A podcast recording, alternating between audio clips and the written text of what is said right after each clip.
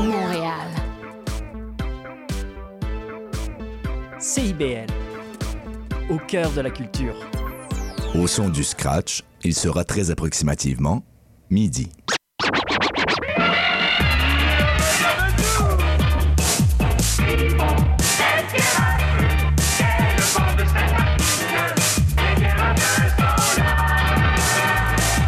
CIBL 105 Montréal.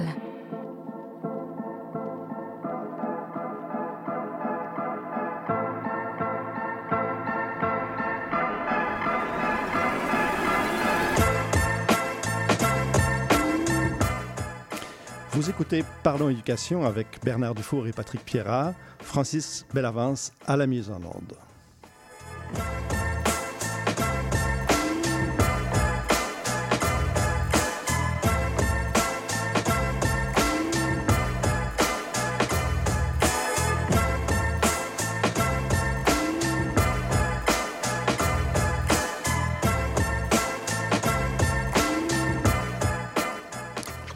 Mesdames et messieurs, bonjour et bienvenue à la rentrée scolaire de Parlons Éducation.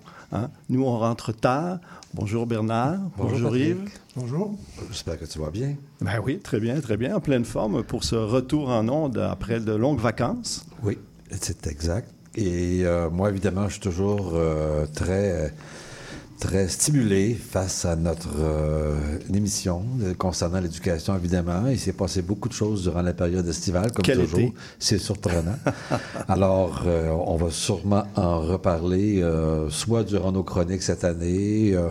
On va en parler un petit peu tout à l'heure aussi, mais on a quand même une période, euh, je dirais, plutôt mouvementée en éducation actuellement. C'est le moins qu'on puisse dire. euh, Il se passe beaucoup de choses. Hein? Puis, Oui. euh, pas une journée sans que de nouvelles euh, fusent ici et là et viennent nous éclairer sur euh, soit les choses qui vont très bien ou les choses qui vont un peu moins bien dans l'éducation au Québec. Et donc, voilà de, de quoi occuper notre année scolaire à la radio sans aucun problème. Mais en espérant surtout que, que les choses vont finir par se stabiliser, parce qu'il me semble qu'on on parle toujours d'amélioration dans notre système. Ben oui, on est en Et- amélioration continue. Oui, oui, mais il y a quand même des choses qu'on améliore depuis des années, alors il faudrait peut-être passer à d'autres choses éventuellement. En effet, mais bon. C'est comme ça. On ne peut pas être contre la vertu. Non, ça c'est clair. Et bon, justement, parlant d'actualité, qu'est-ce qui a retenu notre attention euh, cette semaine, Bernard? Toi, de ton côté, euh, à quoi Alors, as-tu... euh, moi, j'ai retenu trois arrêté? choses. Évidemment, euh, tantôt, euh, dans ma chronique, euh, on va parler de la pénurie des enseignants. Euh, mais je tenais quand même à souligner le fait que le, le ministre a, a envoyé une directive pour l'interdi- l'interdiction des cellulaires en classe. Bon, est-ce que ça va s'appliquer à l'école? Est-ce que ça va s'appliquer à la cour de l'école? Comment ça va se faire? Qui va en faire le contrôle? Y aura-t-il des sanctions? Alors, il y a comme euh, beaucoup de choses à regarder parce qu'évidemment, le cellulaire, euh, c'est devenu euh, un outil presque de- Pédagogique, parfois? pédagogique, mais c'est quand même, c'est devenu un outil, même dans la vie de tous les jours. On a toujours notre cellulaire avec nous. C'est clair, tout le monde. Alors, tout le tout monde traîne un cellulaire tout le temps, partout. Alors pour les jeunes qui font partie de cette génération-là, qui ont été euh, qui ont été euh, qui ont été élevés pratiquement avec euh, le cellulaire et l'informatique, ben, ça va représenter un certain défi parce qu'évidemment il y a toujours ce, ce- ce désir d'être en communication. Qui, qui va répondre à toutes les questions que tu posais? Ben, Parce que c'est une ben, directive ministérielle, mais ce sont les centres de services scolaires qui vont avoir à Oui, gérer. mais éventuellement, je, je- je- je vais vous proposer peut-être même une chronique sur comment ça, ré- comment ça concrétise cette directive, les défis qui sont rencontrés, et est-ce que les objectifs du ministre et des enseignants et du personnel scolaire sont atteints. Parce que c'est un gros morceau, les cellulaires. C'est un gros morceau. C'est un gros morceau. Il y a des enjeux, il y a différents Alors, enjeux. euh, tu sais que même nous-mêmes, on a de la misère à s'en Ah, départir. C'est clair. Alors, euh, euh, on en a trois sur la table oui. aujourd'hui. Alors, c'est ça. Alors, je ne sais pas si tu veux présenter tes sujets. Oui, ben, je, je pourrais vais juste présenter Yves. Euh, notre chroniqueur invité aujourd'hui, c'est Yves Jalbert, qui est ici autour de la table. Yves est issu du milieu du cégep. Absolument, oui. Et, et c'est ça qui, qui- qui est particulièrement intéressant. D'ailleurs, c'est de ça que tu vas nous parler aujourd'hui. Euh, Le cellulaire au cégep, euh, ça a l'air de quoi? Ouais, C'est-à-dire que les, les étudiants ont cette très forte tendance aussi à avoir leur cellulaire. Euh, moi, en tant qu'enseignant, je, je m'amusais à leur dire, euh, à leur dire, t'as des beaux pantalons, tu regardes tes pantalons, c'est parce qu'ils ont le cellulaire en dessous du bureau et puis ils regardent leur cellulaire. et donc, il y avait cette, cette c'est sûr que c'est un ça, problème la qui est là, problématique c'est la distraction. La est la problématique même. est la même, exactement. Exactement, Puis ça peut aussi être utile dans l'enseignement. Moi, je m'en suis servi à quelques reprises. Tout à Euh, fait. Et c'est un peu une contradiction aussi, parce qu'on dit qu'il faut se servir de la technologie, mais par ailleurs, euh, par ailleurs, on va interdire le cellulaire, donc c'est un petit peu, ça va être, ça va être compliqué. Au, au cégep, il n'y a pas d'interdiction. Non, non, pour l'instant, il n'y a pas d'interdiction. C'est chaque prof qui gère ça dans sa classe. Pas du tout. En effet. Euh, moi, de mon côté, euh, plusieurs choses ont retenu mon, mon attention. D'abord, une, une, chose très importante, c'est que euh, le, le, ministère de l'Éducation a mis fin aux allègements de programmes qui avaient été mis de l'avant pendant la pandémie. Hein, c'est fini, les, les, les, programmes à 75% de contenu. Hein, c'est mm -hmm. ce qu'il y avait pendant la pandémie. Ben oui.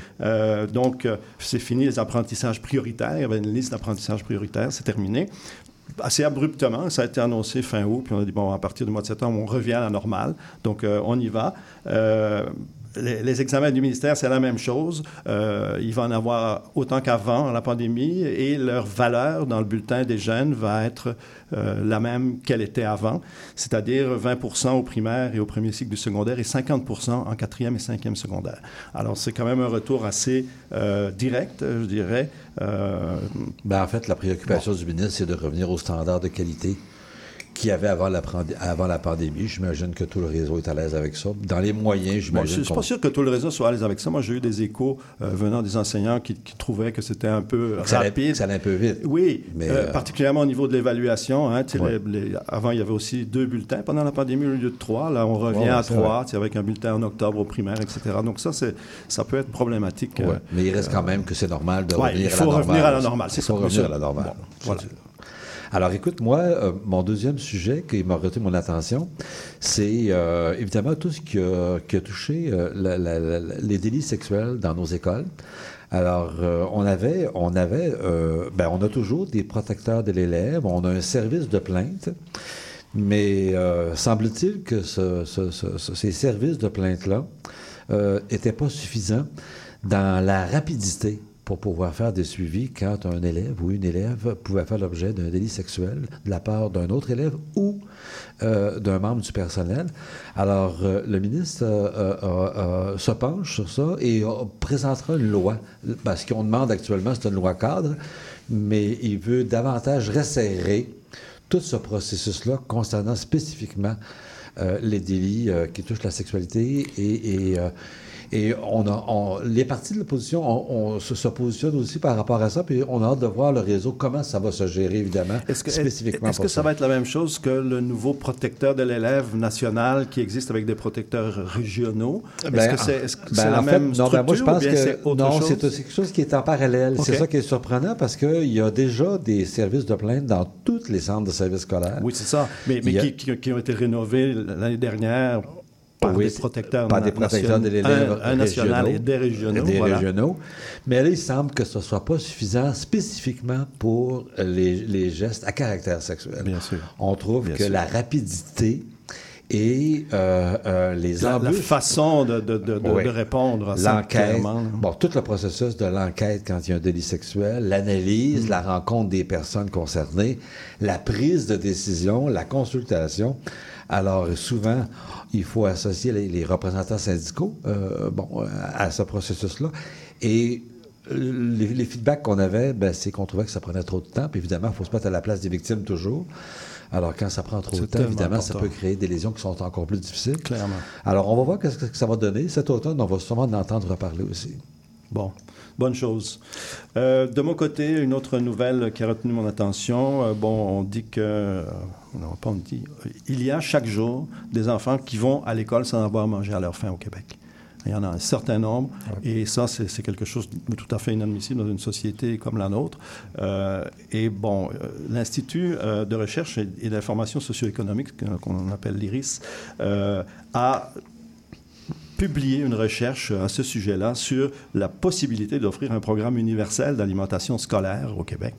Donc universel, c'est-à-dire dans toutes les écoles primaires et secondaires où les, les enfants pourraient avoir droit à un repas chaque jour peu importe d'où ils viennent, de quel milieu ils sortent, hein, un, un, programme mm -hmm. universel, donc où ben il n'y a oui. pas de discrimination. C'est pas juste aux défavorisés, prouve-moi ta défavorisation des enfants de même. Non, non, c'est pas ça.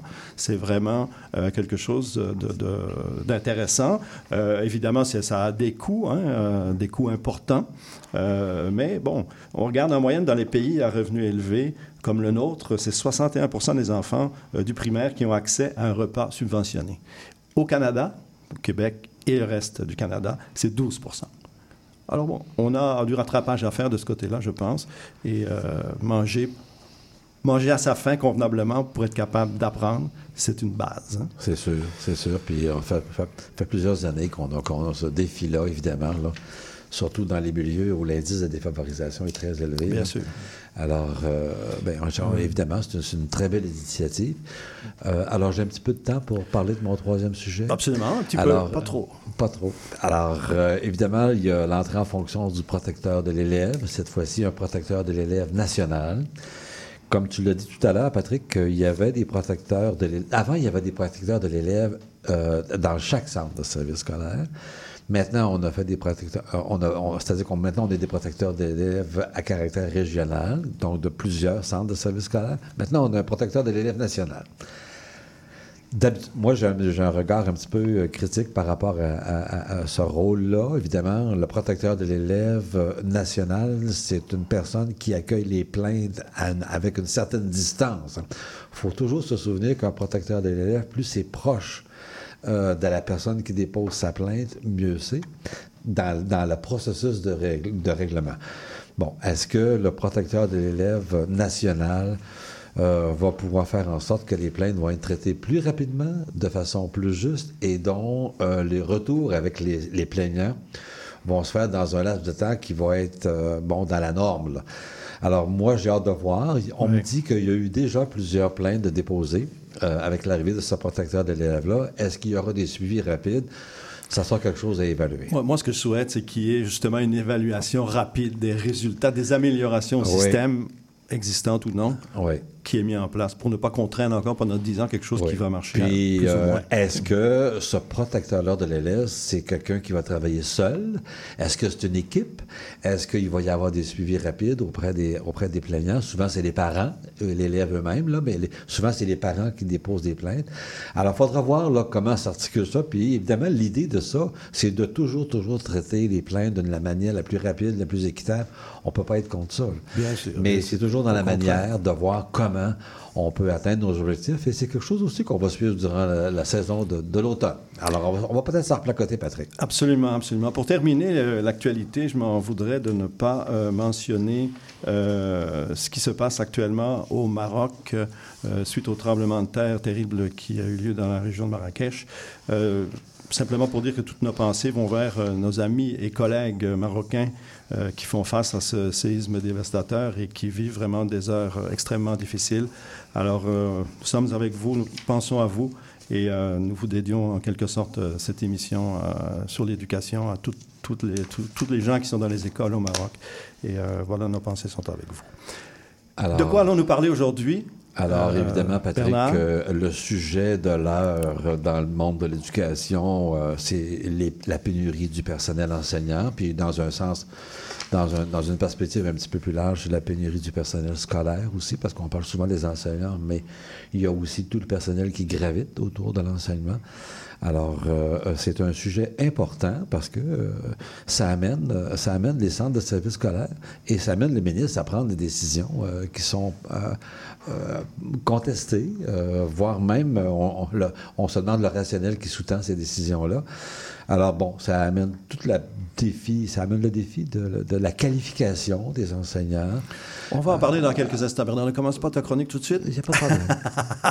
Alors, je voulais juste dire qu'il y a des conséquences. Bien sûr, bien sûr, on y revient. Euh, Yves Jalbert, euh, je t'ai présenté il y a quelques instants. Euh, de quoi vas-tu nous parler, Oui. Yves? Euh, Explique-nous un peu qui tu es très rapidement. Oui. Tu, vas avoir la parole longuement plus tard. Ben, je suis un prof de philosophie, en fait, euh, qui a enseigné pendant à peu près 25 ans au cégep et euh, j'ai pris ma retraite récemment. Donc, euh, voilà. Et euh, je vais parler aujourd'hui, en fait, des défis qui sont plus spécifiques pour le collégial, moi, le le milieu que je connais le mieux. là. Euh, la, la question Un de... milieu qu'on de- qu'on désire connaître, nous aussi, qu'on connaît moins. Oui, ben voilà. Donc, c'est- moi, ça m'aide aussi à, mieux comprendre le primaire secondaire de vous écouter. Donc, c'est quelque chose qui est intéressant aussi pour moi. Et euh, donc, en fait, ce que je me disais, c'est que euh, on pourrait parler de, en lien avec la pénurie d'enseignants, en fait, parce que la question se pose de façon très différente au cégep. Je vais expliquer un petit peu comment ça se passe, comment ça se fait que des fois, il n'y a pas de prof au début, euh, au début des, euh, des, euh, des cours. Avec la question de la précarité aussi et la difficulté de recrutement, en fait, pour euh, certaines, euh, certains enseignants dans certains domaines. Euh, il y a quelque chose de cet ordre-là aussi. Si on a le temps, je pourrais peut-être passer un petit peu sur les défis du primaire secondaire. Qu'est-ce que ça signifie, le passage du secondaire au cégep? On, on va sûrement avoir le temps de parler de ça parce que c'est un, un, sujet très important, hein, définitivement. Alors, on fait une petite pause music musicale et on revient tout de suite avec la première chronique dans quelques instants.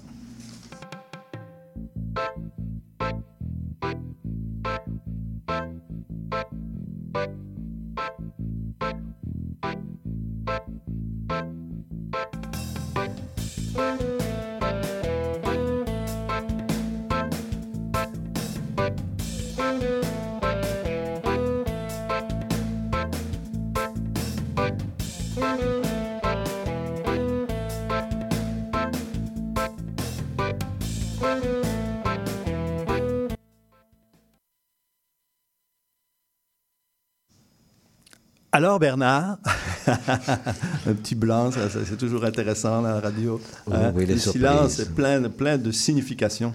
Alors, Bernard, tu nous parles de la pénurie des enseignants, tu viens de nous introduire oui, ton ben oui. sujet. Alors, vas-y, le micro est à toi. Alors, merci beaucoup, Patrick. Oui, la pénurie des enseignants. Et euh, je tiens à préciser aussi la pénurie du personnel scolaire, parce qu'il y a été beaucoup Ouais. question des services de garde.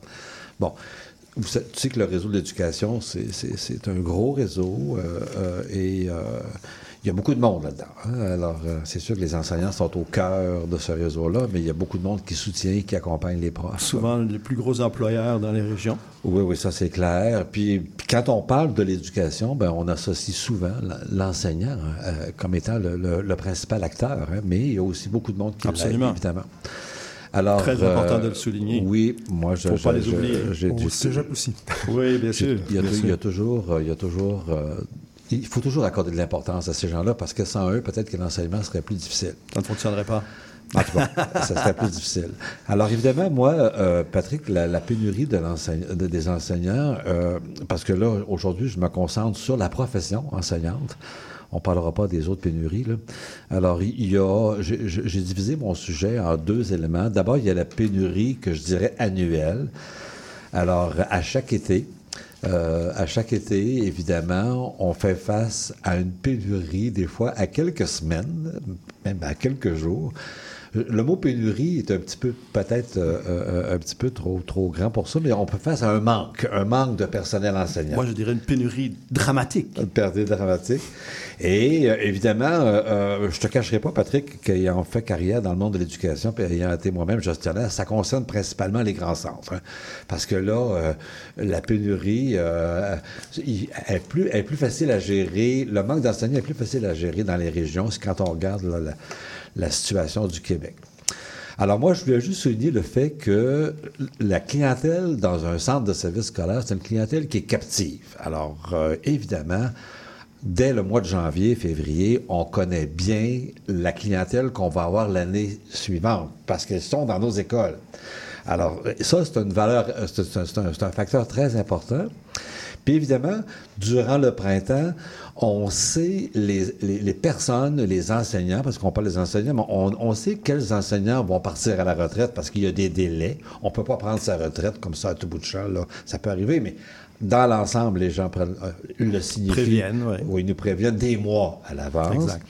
Il y a des gens qui demandent des congés sans solde aussi. Ça, il y a des règles qui régissent ça aussi.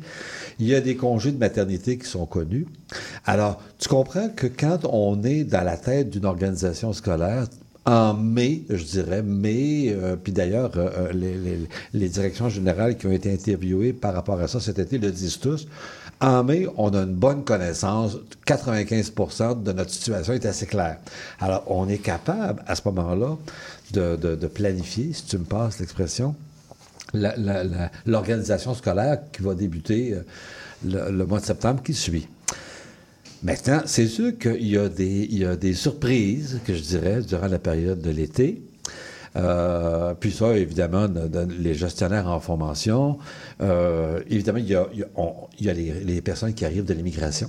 Alors, euh, Ouais. souvent, c'est des gens qui arrivent.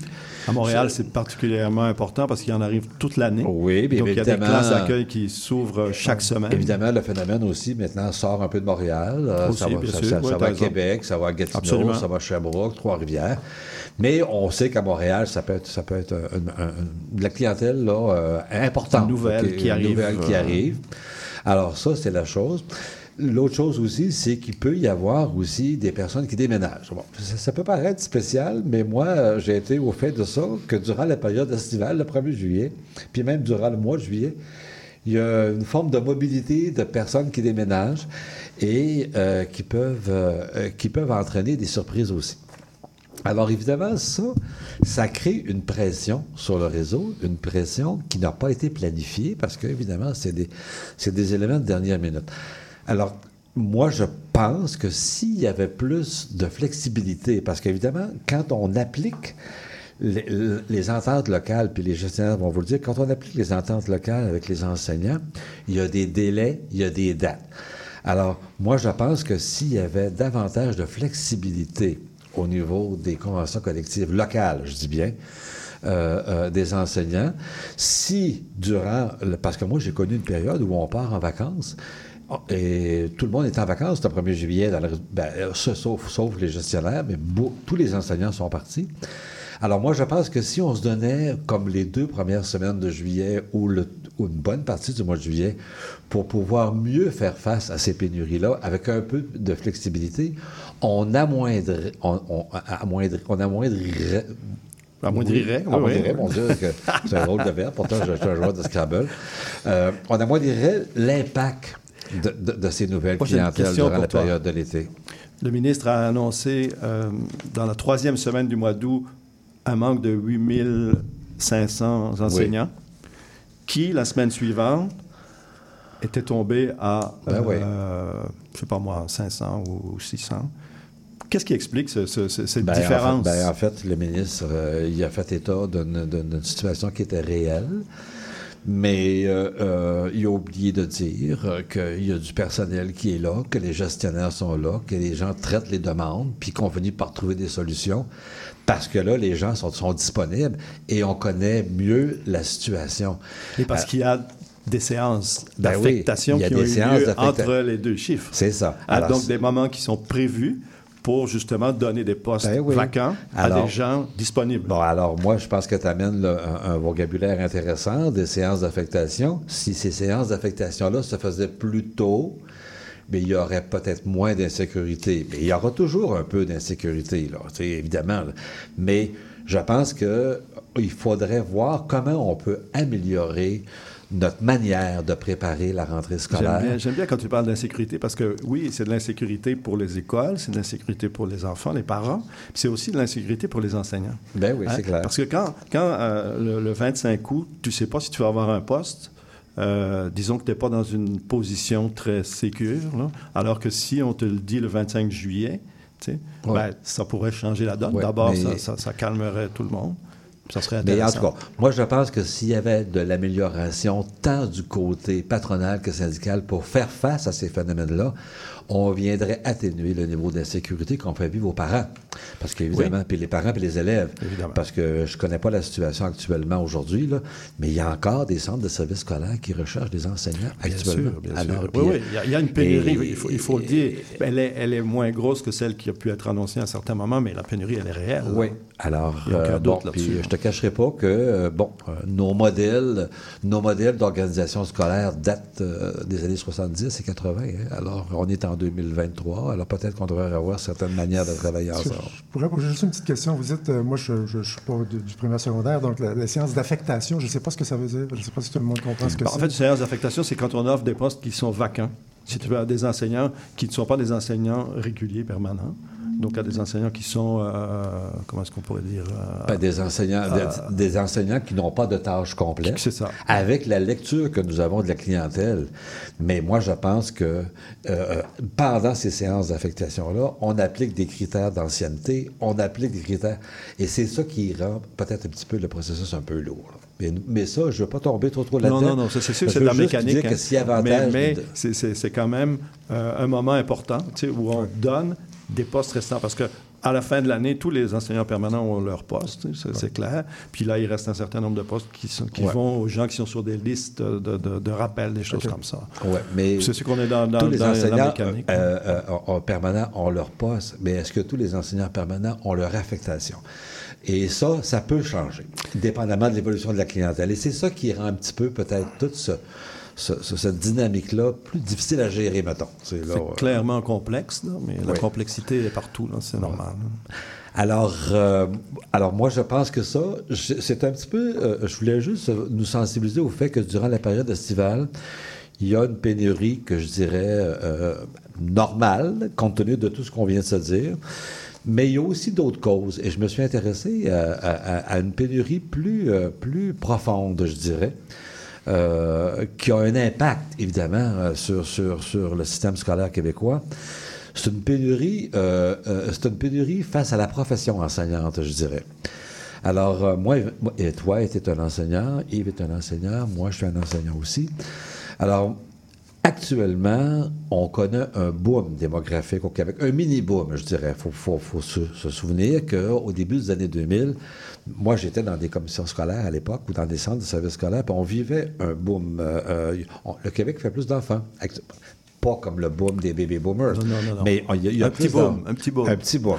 Alors ça, ça vient créer une pression additionnelle parce qu'on a plus d'enfants. Mm-hmm. euh, évidemment, les conventions collectives des enseignants ont fait en sorte qu'on a moins d'élèves par classe. Alors ça veut dire qu'on a plus besoin d'enseignants. Ce qui, qui est en soi une bonne nouvelle. Ben oui, on a toujours dit que c'était une bonne nouvelle. Là. Mais il reste quand même qu'on a besoin de plus de profs exact. pour le même nombre d'élèves. Bien sûr, bien sûr. Alors ça, ça peut avoir des impacts. Puis évidemment, ben, l'augmentation de l'immigration. L'augmentation de l'immigration vient créer une pression additionnelle sur les besoins. Évidemment, on est pour l'arrivée de néo-québécois, là, je ne mets pas ça en question. mais évidemment, ça crée, ça peut créer, surtout dans des situations d'urgence, comme on a vécu avec la guerre en, Ukraine, bien, le Québec a accueilli quand même beaucoup d'enfants qui viennent de, ben, et de parents qui viennent de l'Ukraine. Et ça, ça vient créer une pression additionnelle. Il y a un autre élément euh, dont on pourra reparler parce que je vois que le temps file, mais euh, il y a aussi la perception que nous avons développée avec le temps de la profession enseignante. Moi, je le dis souvent, l'enseignement, c'est la profession qu'on connaît le mieux parce que nous avons tous eu un professeur ou une enseignante. pense connaître le mieux. Ben, en tout cas, on en a, on en a vécu l'expérience pendant des années. En tant qu'élève. C'est beaucoup, oui, ça. Oui, ben, il y aura un beau sujet de discussion euh, autour de ça. Alors, euh, moi, je pense que c'est une profession qu'on devrait connaître davantage. Moi, je pense que c'est une profession actuellement qui est, qui est peut-être pas suffisamment valorisée, autant par l'État québécois, parce que, bon, euh, le, premier ministre nous disait que c'était sa priorité, mais est-ce que est-ce qu'on valorise la profession? Et est-ce que les messages qui sont lancés actuellement par rapport à cette profession-là, ben, c'est des messages où c'est difficile d'enseigner. C'est comme si, actuellement, on, auprès des jeunes qui veulent devenir des enseignants, Parfois, certains d'entre eux voient ça comme étant un, défi dans lequel ils vont rencontrer des difficultés et pour lequel ils, euh, se, questionnent est-ce qu'ils auront la compétence pour faire carrière? Et ça, ça peut venir nuancer d'une certaine manière. Malheureusement, je n'ai pas de chiffre là-dessus, mm-hmm. mais ça peut venir nuancer une pénurie que je dirais plus. Euh, plus. C'est vraiment un sujet extrêmement intéressant, Bernard, puis le temps est presque terminé. Euh, mais moi, j'aimerais bien qu'on y revienne un moment, cet aspect de comment attirer les jeunes dans la profession, comment valoriser la profession, hein, parce qu'on sait tous les trois que c'est une profession extraordinaire, hein, qui, qui, a son lot de défis, qui n'est pas facile tous les jours, mais qui apporte des satisfactions, qui est, qui est génial. Il n'y a rien de mieux que d'être devant une classe d'élèves puis de, de, de, de, les aider à cheminer à l'intérieur de leurs apprentissages. Donc, il va falloir qu'on revienne là-dessus. Ben, en euh, fait, surtout, surtout, oui, on va y revenir parce que surtout que je disais cette semaine que euh, d'ici cinq ans, euh, on, sait maintenant qu'il y a peut-être 8, 10, 12 000 enseignants qui vont partir à la retraite. Ouais. Alors, ah ça serait intéressant. Bien prévu. Alors, ça serait intéressant que les universités québécoises, que le gouvernement du Québec regarde maintenant comment faire face à cette pénurie-là annoncée cette fois-ci. On en parlera avec euh, M. Henri Boudreau, un de nos chroniqueurs oui, oui, oui, universitaires qui viendra nous, nous, Mais c'est pas juste les universités. Hein. Non, Il y a un travail à faire au niveau. C'est un travail à faire euh, sociétal. Sociétal sur le plan transversal. Tout je à fait, tout à fait. Alors, Euh, alors, on aura l'occasion d'en replacoter, Patrick. Malheureusement, c'est c'est terminé. Donc, on va aller à la pause publicitaire. Puis après la pause publicitaire, ben, on vous revient avec d'autres chroniques passionnantes. Merci. Néo-Québec tous les dimanches de 13 à 15h sur CIBL 101.5. Entrevue, chronique, débat, musique. Néo-Québec, le regard québécois sur l'actualité locale, nationale et internationale. Dimanche 13h-15h sur CIBL 101.5. Animé et réalisé par votre serviteur Cyril Equala.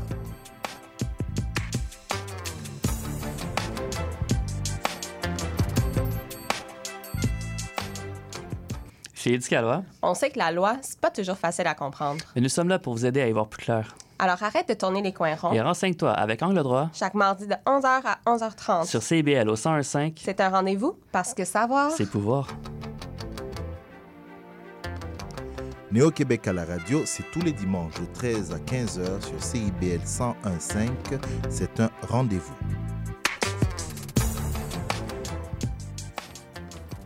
Salut, je m'appelle Sophie Chartier. Si vous êtes comme moi, ça vous arrive de vous demander qu'est-ce que les gens écoutaient en Afghanistan dans les années 70 ou bien c'est quoi la différence entre salsa et bachata? Les vendredis à 21h sur les ondes de CIBL 101.5, embarquez avec moi et mes invités dans un voyage spatio-temporel à la découverte d'un courant musical fascinant, ses origines, ses chansons, ses artistes. Courant d'air, c'est l'émission de découverte musicale à ne pas manquer pour une exploration en profondeur et en plaisir des musiques marquantes du monde entier. CIBL 101.5.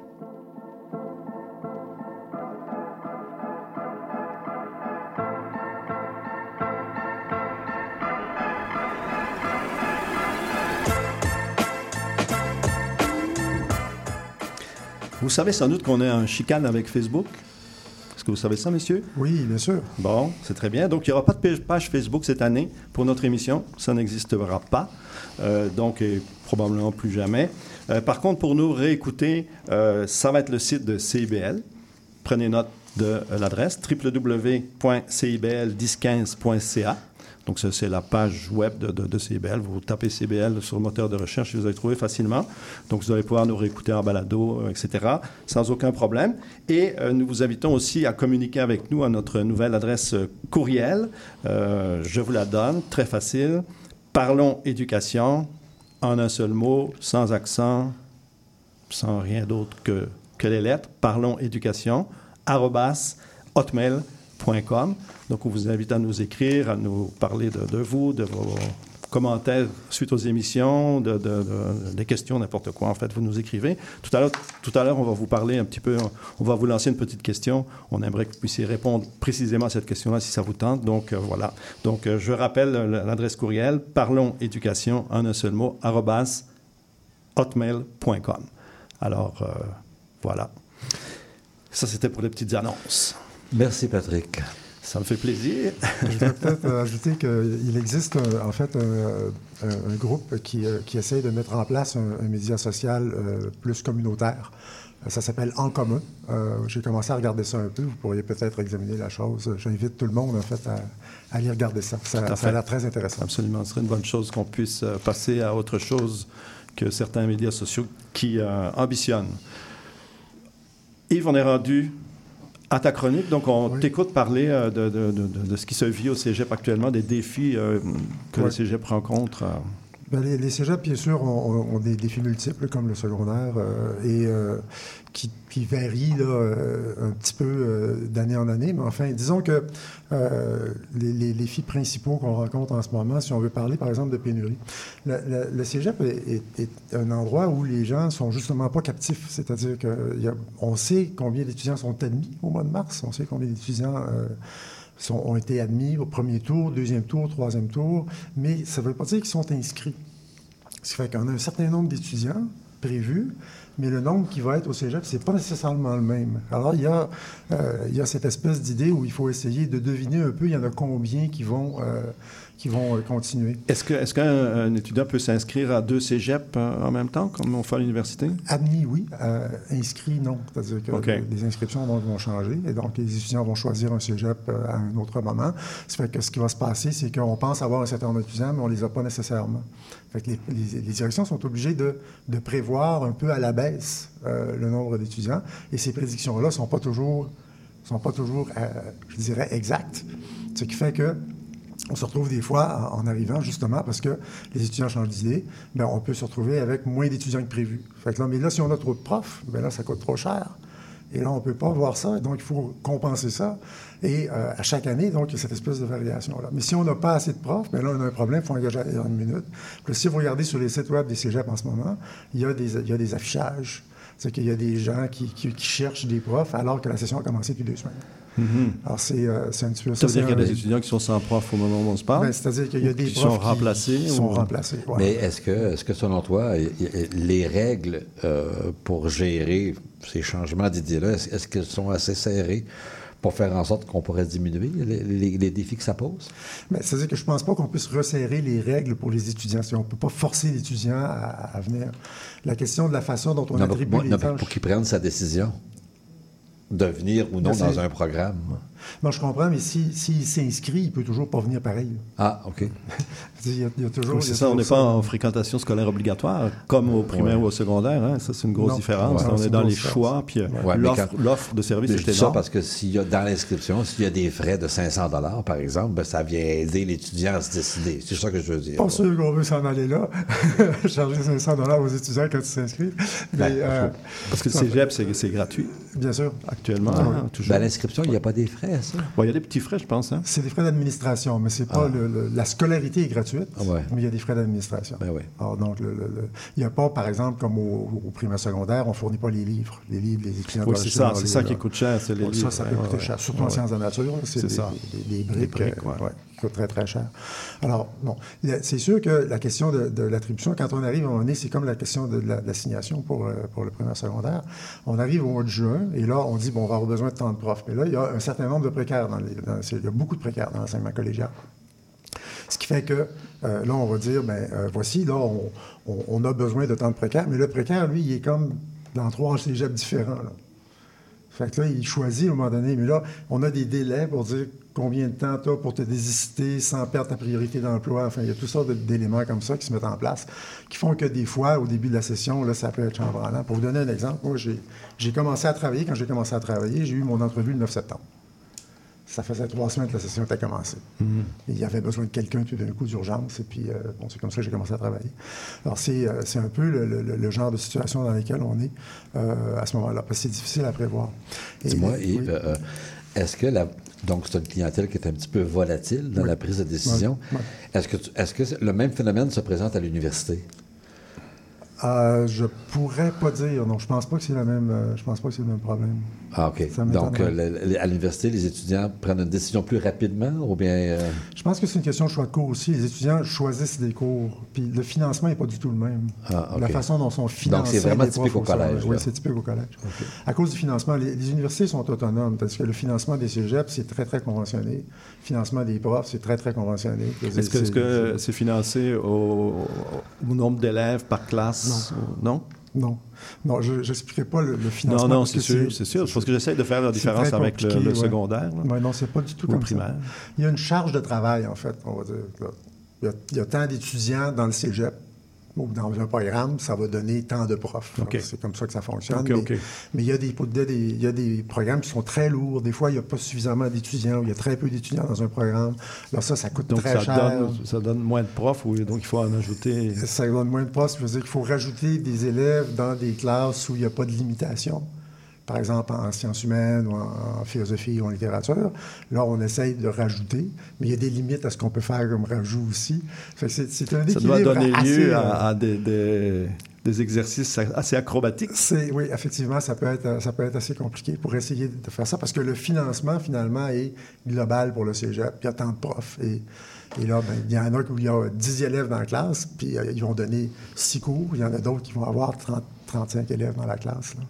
Dans la décision, Yves, euh, est-ce que ça veut dire que les jeunes, ben, une partie des jeunes, parce que c'est pas tous les jeunes, je pense que quelqu'un qui veut aller en sciences de la santé, euh, sa décision est prise, mais est-ce que ça veut dire que les jeunes, quand ils font une demande au niveau collégial, ils se réservent comme deux, trois options, puis ça, ça vient à ce point changer tout le processus, toute l'organisation d'un cégep, ou bien c'est-tu parce qu'il y a plusieurs choix? Parce que moi, je me souviens, quand j'ai fait ma demande au cégep, Il y avait un premier choix, un deuxième choix. Bon, ça, euh, est-ce que c'est ça qui viendrait comme, euh, je sais pas, créer une pression sur ça? Ça? C'est-à-dire que ça, on le sait pas mal rendu au mois de, je dirais, le- le- le- au mois de mars, c'est le premier tour. Après ça, C'est le deuxième tour. ça. Après ça, c'est le troisième tour. Donc, vous savez déjà, Rendu à la fin mai, là, on est pas mal fixé sur OK. le nombre d'étudiants qui vont venir se présenter, euh, qui, vont, qui vont être admis. Ça ne veut pas dire qu'ils vont venir au cégep. ça, Mais quand ouais, même, ouais. vous avez une bonne idée à ce moment-là. On a une bonne Nuance idée. quand même. Oui, Ouais. Mais c'est très- c'est assez difficile à prévoir, surtout pour les petits cégeps. Les petits cégeps, les cégeps de région, c'est- c'est, euh, ça, ça peut être assez compliqué. là. OK. Donc, euh, donc ça, c'est le défi de la rentrée, je dirais. Là. Puis Mhm. aussi pour les profs précaires qui ne savent pas s'ils vont travailler, s'ils ne travailleront pas. euh, puis là, ils ont entre deux cégeps. Puis là, finalement, ils choisissent un cégep. Là, l'autre cégep pensait qu'elle allait venir, mais ils ne viennent pas. Ça fait que là, il faut remplacer, il faut trouver quelqu'un d'autre. Enfin, c'est tout ce genre de, tout ce genre de mécanique-là là, qui pose toujours une espèce de petit remous au début à la Ouais, rentrée. c'est ça. Euh, mais euh, donc, euh, donc c'est ça. Un autre élément qui, euh, quand on parle des, des profs, euh, qui, est- qui est important, je pense qu'il faut mentionner, c'est le fait qu'il y a des domaines dans lesquels trouver des profs, c'est très difficile. En soins infirmiers, par exemple.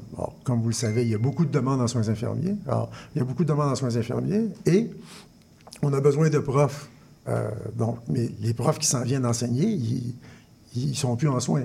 Fait la tendance générale, c'est de dire, ben, il y a des gens qui s'en viennent en, en- en temps partiel, donc il y a beaucoup de temps partiel qui se combinent, etc. Normalement, on essaye d'avoir des temps pleins, mais dans certains domaines, c'est très difficile à cause de ça.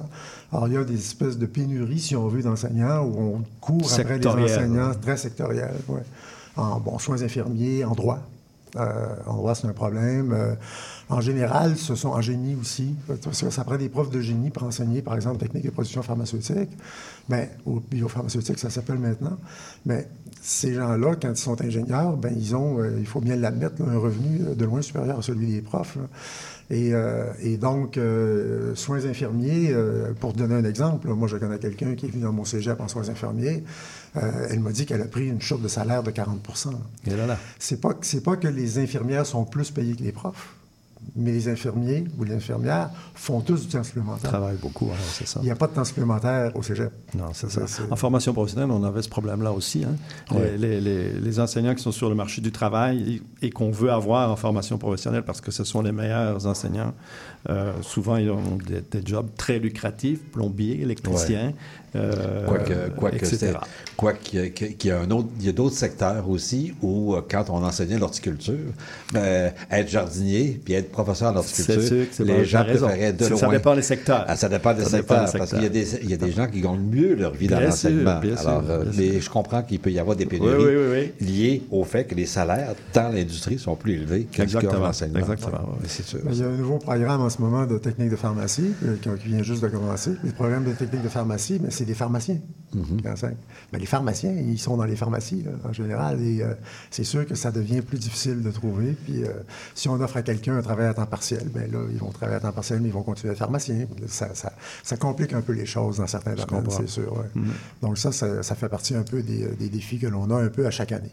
C'est pas nécessairement le défi le, le- le plus problème, c'est pas le plus, plus grand problème qu'on a, mais c'est quelque chose qui, euh, qui, qui- qui arrive à chaque année. Puis comme on parlait de pénurie d'enseignants, je me suis dit que j'allais faire le lien avec ça. Est-ce que, est-ce que, Yves, est-ce qu'il y a des pénuries plus élevées en formation technique ou en formation générale? Ben, en informatique, oui. Non, mais en- de façon générale. de façon générale, ça va être plus en secteur technique. Ah, c'est plus en, en formation Ouais, générale, en comme euh, formation le, français, la philo, l'éducation physique, Je- euh, je peux vous les cours que- obligatoires. Là. Je peux, je peux vous dire que moi, pour, pour moi, j'enseigne la philosophie et je peux vous dire qu'on n'a pas de pénurie de profs en philosophie. OK, OK. Donc, c'est Parce vraiment. qu'une en- alternative, euh, c'est- en- vraiment en formation technique. Là. Ouais. Oui, c'est ça. Quelqu'un qui est engagé comme chercheur, qui a, qui a- qui a un, diplôme en philosophie, mais il va travailler comme chercheur, mais le genre de salaire qu'il va faire va être à peu près le même que celui d'un prof. Ah, OK. Oui, c'est ça. Puis euh, il n'y a quand même pas énormément d'emplois qui s'adressent aux, aux philosophes. Pas en philosophie spécifiquement, mais en général, en sciences humaines, il y a beaucoup de travail, de recherche, ça. Ouais, il, y a ouais. beaucoup, euh, il y a beaucoup plus de, il y a beaucoup plus de, de- de- de travail pour les gens en sciences humaines qu'on le pense, en fait. Euh, en fait, c'est, euh, c'est, euh, c'est pas si... euh, c'est-à-dire que la différence entre les gens qui sont en sciences et les gens qui sont en sciences humaines, sciences pures, sciences humaines, ou sciences naturelles, ou naturelles qu'on appelle maintenant, est, est pas si importante que ça. quand, quand j'ai fait de la recherche, à un moment donné, on parlait de... Après 10 ans, les, les gens avaient le même salaire et le même genre d'emploi. C'est-à-dire qu'ils étaient tous, tous employés. C'est pas, c'est pas une différence qui est aussi grande que ce qu'on pense de façon générale. L'autre élément, je pense, qui est, qui est un élément très important, puis qu'on pourra peut-être aborder une autre fois, mais c'est euh, c'est la question du passage du secondaire au cégep. Ça, c'est sûr que c'est un défi énorme au collégial. Euh, parce que les étudiants qui nous arrivent, euh, mais ça, ça va se relier un petit peu à la question qu'on va poser tout à l'heure. Les étudiants qui nous arrivent, ils, ont un saut important au niveau de la lecture entre le secondaire 5 et le cégep première année, première année de cégep. C'est-à-dire que le niveau de compréhension de texte qui est présenté, le genre de texte qui est présenté, est très différent de ce qu'il y avait avant. Alors, quand on arrive du secondaire, parfois, on a lu des articles, parfois, on n'a pas lu de livre. Et on arrive, et puis là, on commence à lire Platon.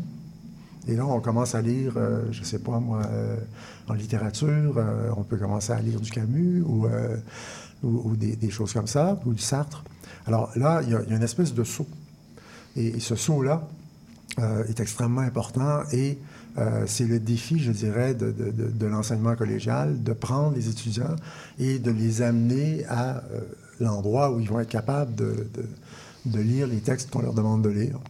Euh, ce qui pose un problème de littératie, qui est un, autre, élément intéressant. On parle en général de littératie comme étant capable de lire euh, ABC, etc. Mais euh, il y a des gens qui travaillent en ce moment sur des littératies spécifiques, c'est-à-dire la littératie en littérature, c'est-à-dire la capacité de comprendre des textes de littérature. Et euh, j'ai une amie aussi qui fait de la recherche sur la littératie en philosophie. C'est-à-dire quel genre de type de compréhension, de quel genre de type de compréhension est-ce qu'on a besoin quand on veut être capable de lire Platon, quand on veut être capable de lire Rousseau, quand on veut être capable de lire euh, des gens comme ça. Donc, à ce niveau-là, euh, là, il y a beaucoup de travail qui est fait, puis c'est sûr que ça, c'est vraiment un défi constant, à tel point que je dirais qu'à chaque année, on a des réunions euh, départementales, puis on se parle, puis on a des, des, aussi, des, bien sûr, des journées pédagogiques dans lesquelles on a des présentations euh, pour essayer de voir comment est-ce qu'on peut euh, amener les étudiants. Alors, on a Ben des centres d'aide, euh, des centres d'aide en philosophie, on a des centres d'aide en français, bien sûr, euh, qui, euh, qui sont là justement pour aider les étudiants à, euh, à faire le passage. Mais quand on, quand on avait ce problème-là, Patrick, je ne sais pas si tu t'en souviens, si tu permets, Yves, Oui, on avait le problème, nous autres, entre le primaire et le secondaire. OK? Euh, il y avait un problème de passage et euh, on a amorcé, je- je- on a amorcé des solutions en assoyant les enseignants ensemble. Mm-hmm. Est-ce que les enseignants collégiaux, le niveau collégial, les enseignants de français, par exemple, Ouais. le niveau collégial, est-ce qu'il n'y aurait pas avantage à aller s'asseoir avec les enseignants du secondaire pour regarder une continuité au niveau des contenus, à tout le moins? Ça se fait. Il y a, il y a des, euh, il y a des, il y a- il y a eu des éléments, enfin, il y a eu des, des tentatives, je dirais, là, de faire ce genre de choses-là. Pour philosophie, c'est plus compliqué un peu parce qu'il y a. Mais je parle pour le français vraiment, parce que tu as parlé de la lecture. Ouais. là. La- mais en littérature, en français, littérature, effectivement, oui. C'est-à-dire que, oui, ça s'est fait. Il y a eu des discussions qui se sont faites, mais c'est sûr que la façon dont on traite le français euh, euh, au primaire secondaire, c'est pas la même chose que la façon dont on traite au cégep. Parce qu'au primaire secondaire, c'est beaucoup plus orienté sur la grammaire, la syntaxe, etc. C'est beaucoup mieux orienté sur, orienté sur la littérature. Et, c'est en fait, le- le- le- je dirais, le dilemme dans lequel sont les profs de littérature au cégep, qu'on appelle souvent des profs de français, mais en réalité, c'est littérature. Et ils sont pris dans le dilemme d'avoir à enseigner à la fois le français, dans une certaine mesure, et la littérature. Donc, ce- ça, ce sont des cours de littérature obligatoires. Oui, absolument. Hein? Oui. Euh, un, deux, trois, je pense, Oui. hein, quelque chose Quatre, comme ça. Quatre, il y en a quatre. À l'intérieur du DEC. Tous- Oui. Tous les étudiants qui arrivent au cégep doivent passer à travers ces cours de littérature-là. Absolument. Je pose des questions. Moi, C'est je suis vrai, jamais, je suis toi, jamais allé au C'est cégep. vrai, tu n'as pas vécu ça, le cégep. Moi, j'ai vécu moi- ça aussi. Là. Moi, je n'ai pas connu ça. Et, et- Ouais. et- et donc, euh, donc, ce sont des cours de littérature euh, dont les contenus sont déterminés, ce sont les mêmes partout dans tous les cégeps. Il y, a, il y a des devis ministériaux, là, mais ça ne veut pas dire que les étudiants lisent les mêmes livres. Ils ne vont pas lire les mêmes livres. Qu'ils lisent des livres différents. Le prof lui-même va choisir les livres. Mais tout ça doit se diriger vers quelque chose qui s'appelle l'épreuve uniforme de français, qu'on appelle gentiment l'EUF, euh, et qui est ben, EUF. hein. Ben oui. Euh, et, et les étudiants doivent réussir cette épreuve-là pour passer leur cégep, pour avoir le DEC. Et donc, ça veut dire qu'ils doivent apprendre un certain nombre de choses, être capable de reconnaître le naturalisme, par exemple, être capable de reconnaître la littérature du terroir, être capable d'écrire avec un minimum de fautes, enfin, je devrais dire un maximum de fautes, passer un certain seuil, Là, on passe pas l'œuf. Et là, on n'a pas le deck. OK. Donc, les cours Toute de littérature sont ouais. orthographe, grammaire, euh, etc., syntaxe, vocabulaire, ponctuation. euh, Il y, a- il y a beaucoup, beaucoup d'éléments. Les étudiants doivent, les étudiantes doivent nécessairement se rendre, euh, se rendre à l'œuf. Que les- beaucoup des cours de littérature sont orientés vers, vers cette épreuve-là. Et, euh, et Mais, donc, que- mais- mais euh, qu'est-ce qui pourrait améliorer la situation? Parce que moi, je me souviens aussi d'avoir fait ces cours de français-là il y a- un petit bout de temps. là. Oui, il n'y quand avait, même pas il y avait pas d'œuf à l'époque. Non, mais quand même, je, je me souviens d'avoir eu quatre cours de français, bon, Ouais. tout ça, là. Euh, euh, De littérature. Obligatoire. Ben, ben, dans, ma- dans mon temps, il y appelait ça des cours de français. Ouais. Bon, je me souviens aussi d'avoir eu d'avoir fait de, de- de- de la littérature au niveau secondaire, parce que les profs de français au niveau secondaire nous, am- nous exposent à la littérature. Et là, c'est comme si je comprends que c'est cette, c'est cette euh, capacité d'analyse de la lecture qui fait pose défaut. Est-ce qu'on n'en fait pas assez au secondaire ou qu'est-ce qui pourrait aider à ça? Ben, je pense qu'il y a les deux, en fait. Euh, Il y a, euh, il y a la capacité de lecture, puis peut-être qu'on devra en faire plus au secondaire, effectivement. Il y a le fait que les- les- le- il y, a, eu, je pense, en tout cas, je ne sais pas, vous m'en parlerez parce que je ne suis pas au secondaire, mais il y a eu quand même une, je dirais une diminution de la quantité de lecture d'œuvres euh, au, secondaire, j'ai l'impression. Moi, j'ai lu du Ronsard, du Dubélé, je ne sais pas si ça se fait encore. Là. Euh, On ne sait pas, on ne sait pas non plus, On- hein, on mais euh, je pense que c'est assez euh, variable D'une école d'un enseignant à l'autre. Ouais, Mais, mais ce qu'on travaille beaucoup, par exemple, au niveau secondaire, euh, c'est qu'on travaille de plus en plus, puis on est plus au fait de l'impact de la littératie en général sur les apprentissages. Alors ça, c'est c'est vraiment nouveau. On peut documenter maintenant l'impact de la littératie. On sait très bien que la capacité de lecture vient influencer tout le développement des apprentissages dans toutes les matières après.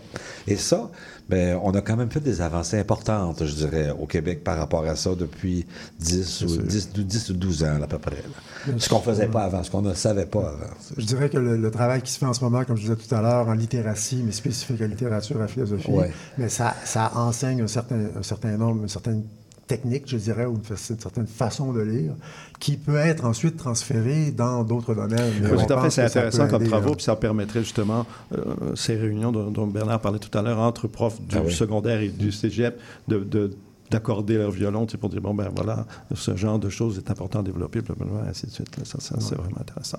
Euh, vra- vraiment un sujet euh, qu'on ne fait, qu'effleurer parce que le temps est déjà passé, Euh, mais un sujet sur lequel on reviendra, c'est certain, parce que c'est un sujet très important. Toutes les transitions, d'ailleurs. de toute façon, la question que tu vas nous poser tout à Eh l'heure ben oui, absolument. est un peu liée à ça. Alors, Absolument, on- c'est on, c'est- pourra faire On va prendre une petite pause musicale et on revient justement avec la question de la semaine, une petite nouveauté dans l'émission.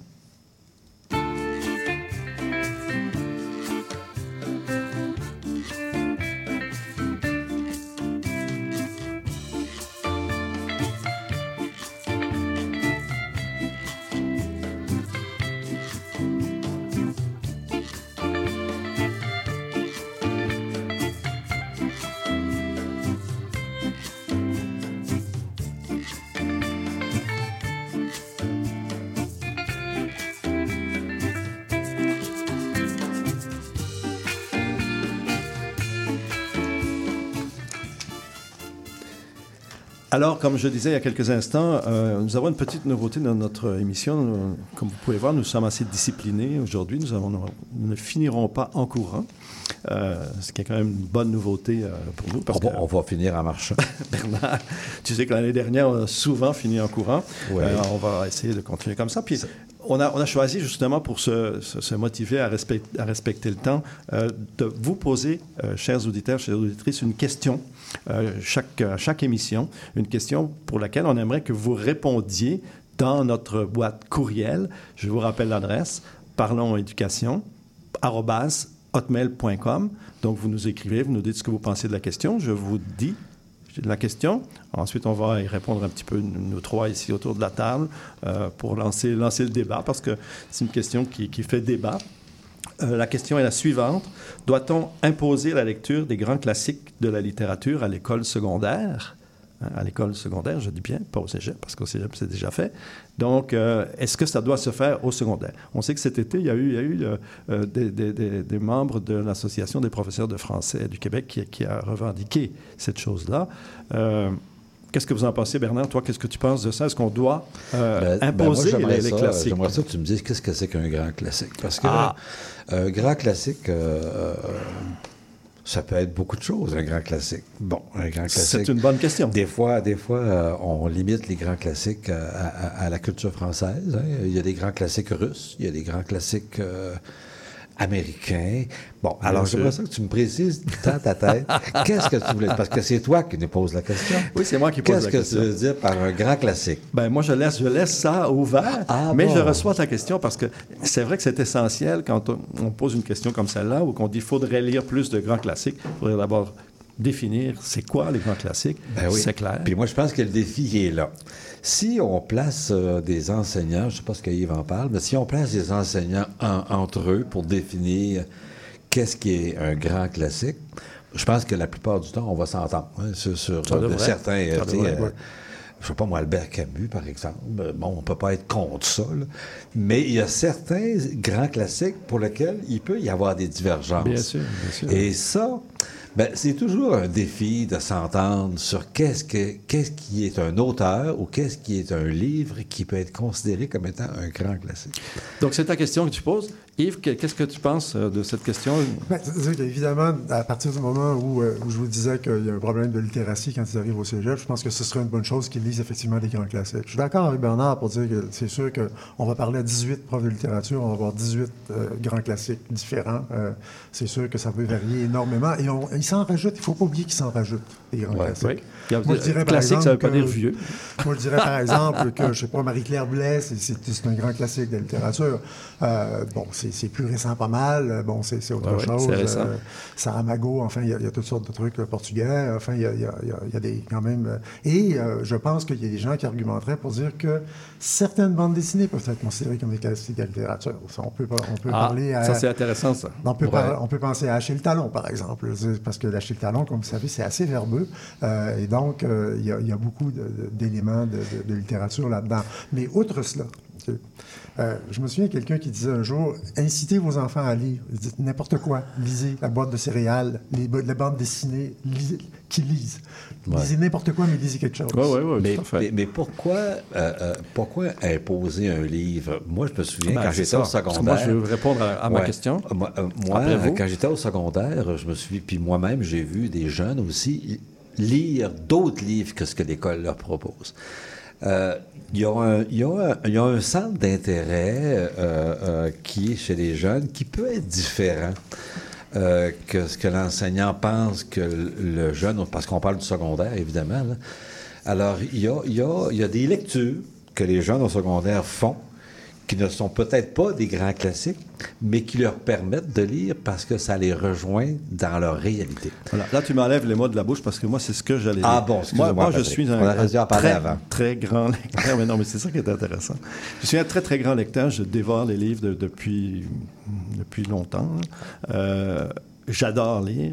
J'adore me faire raconter des histoires. Je n'adore pas nécessairement les grands classiques dont, dont la définition reste, reste à, à faire. Donc, euh, euh, moi, je pense que ce qui est important, c'est de donner le goût de la lecture aux jeunes. Parce que commencer par les grands classiques quand tu n'as jamais touché un livre, c'est ardu. Souvent, ça dégoûte. Tu sais, ça, ça, ça, c'est- c'est- c'est c'est difficile d'arriver au bout. Euh, plusieurs écrivains, on en a cité quelques-uns depuis tantôt, là, quand on, on te jette ça, tu n'as jamais touché un livre, c'est très difficile. Ouais. Moi, je dis, essayons de donner le goût de la lecture. Ensuite, on, a- on arrivera au grand classique. Ça, c'est mon, mon, Mais, mon mais petit point de mais vue. à selon toi, Patrick, parce qu'évidemment, tu as fait une carrière dans l'éducation, puis évidemment, peut répondre, qu'est-ce que ça amène un grand classique? Qu'est-ce que... Ben, c'est ça. C'est qu'est-ce que ça nous amène C'est à une nous? excellente question, Bernard. Ça, c'est une question qu'il faudrait poser aux tenants de la lecture des classiques euh, au secondaire, notamment les profs de français qui, qui disaient là, il faut revenir à ça. C'est sûr que ça amène plein de choses positives, là, tiens, ne fût-ce qu'en termes de compréhension, de vocabulaire, etc. Et là, le, le temps est presque fini. Je veux quand même vous citer une petite euh, euh, chose en lien avec, avec la question. Ce ne sont pas les classiques qu'il faut sauver, ce sont les lecteurs sans, sans qui les classiques ne peuvent survivre. Alors. C'est une belle phrase, ça c'est Chantal Guy qui a dit ça dans la presse, une chroniqueuse euh, littéraire. Je l'ai trouvée inspirante dans cette phrase-là parce qu'il faut sauver les lecteurs. C'est tout Alors, pour bonne semaine. On se voit dans deux semaines, Patrick. Absolument, on se retrouve Alors, dans bonne deux saison. semaines. Merci, bonne saison à tout le monde. Au revoir. Merci, au revoir.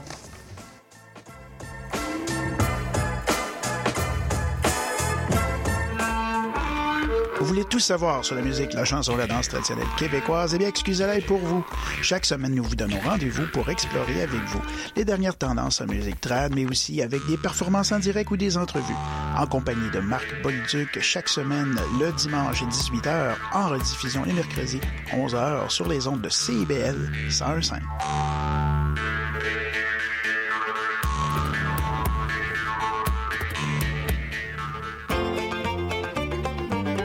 Chaque dimanche dès 17h, c'est votre rendez-vous trad qui commence avec l'affaire dans le trad.